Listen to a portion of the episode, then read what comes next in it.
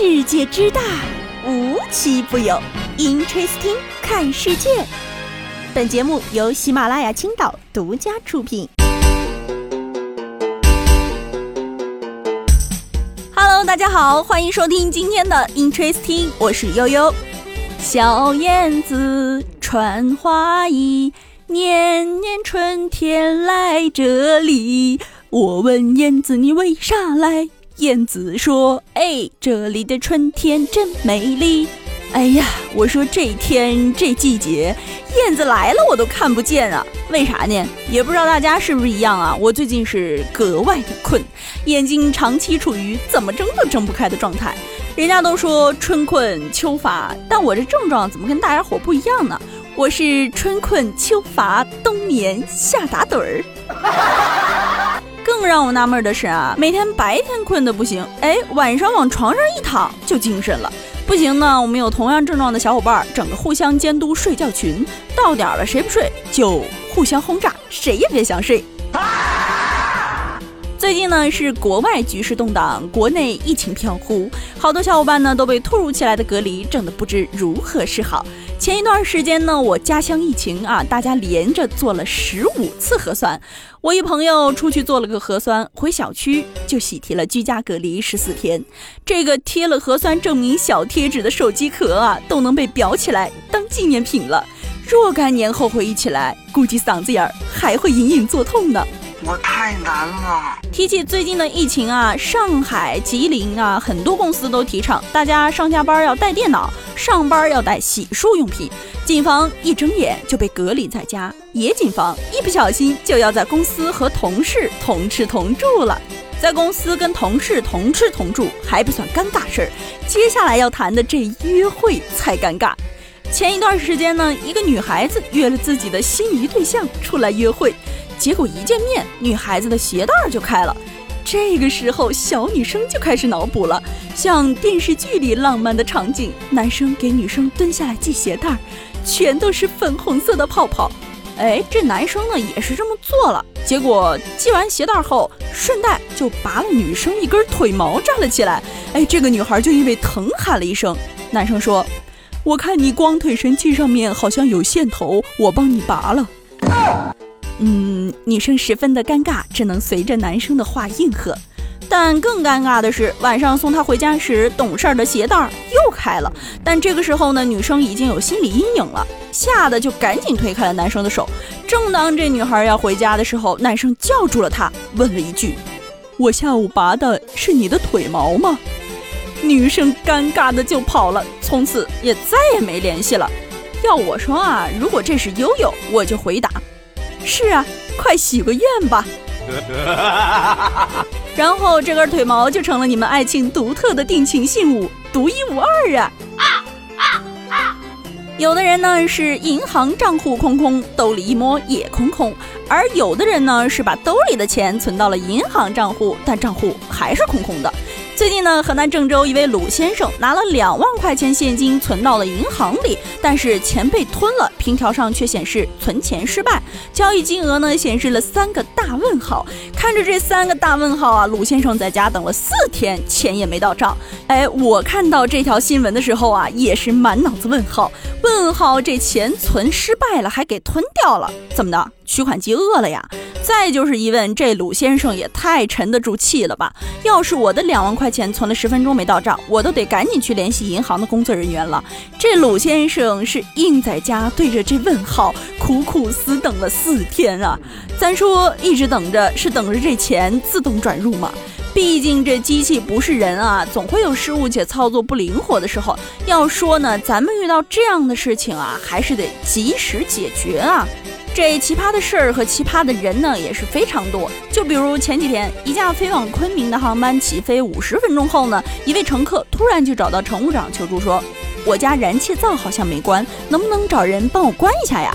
乘务长呢也是出于安全，很快通过卫星电话联系到了签派员，随即呢物业就上门查看了。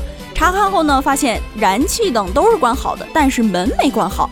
哎，我就不得不感叹了。我什么时候能有人家这智商？这样我也不至于老是忘记关家门，然后白跑一趟了。哦吼，自古呢都有聪明反被聪明误的例子，这不现实版的来了。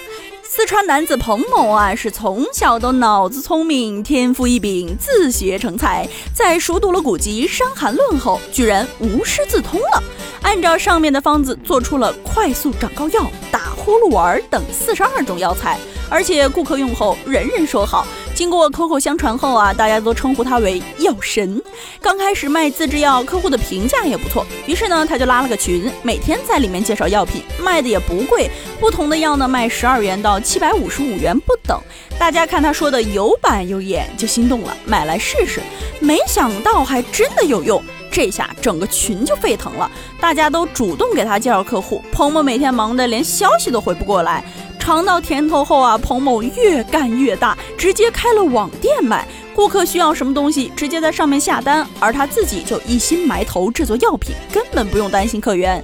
短短两年时间，彭某靠卖药获利了一百三十万元，成为了人生赢家。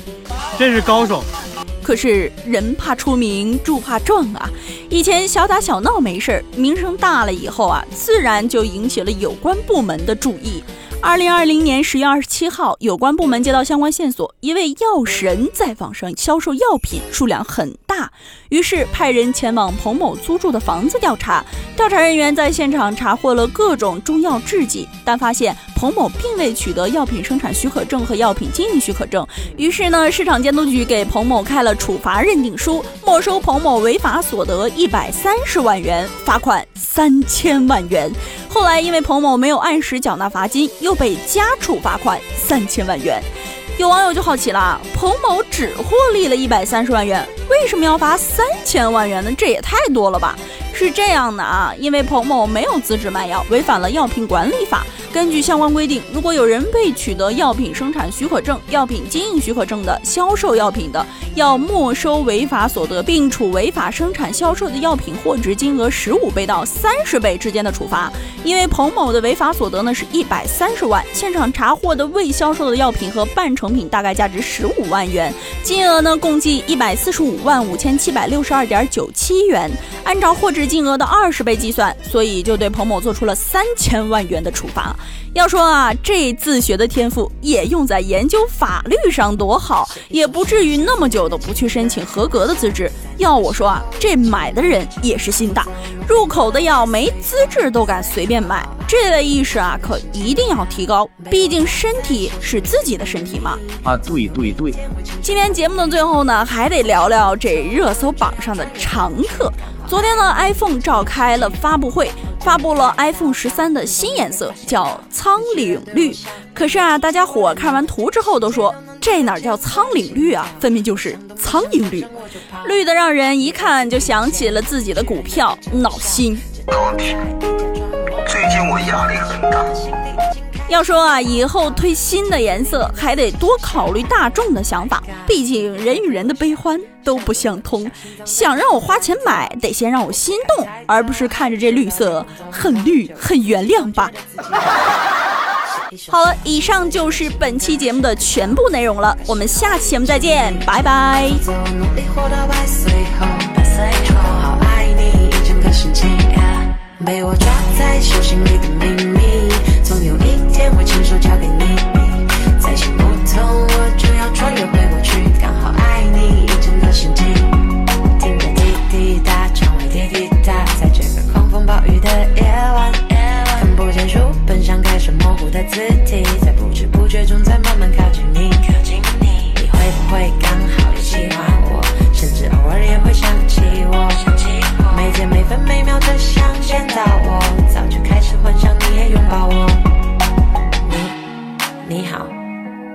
说很高兴我能够遇见你，想要坐在你的旁边，请问可不可以？我瞬间激动到我不能自已，写一首十几岁的情歌，可希望能在那个时候遇见你，否则我努力活到百岁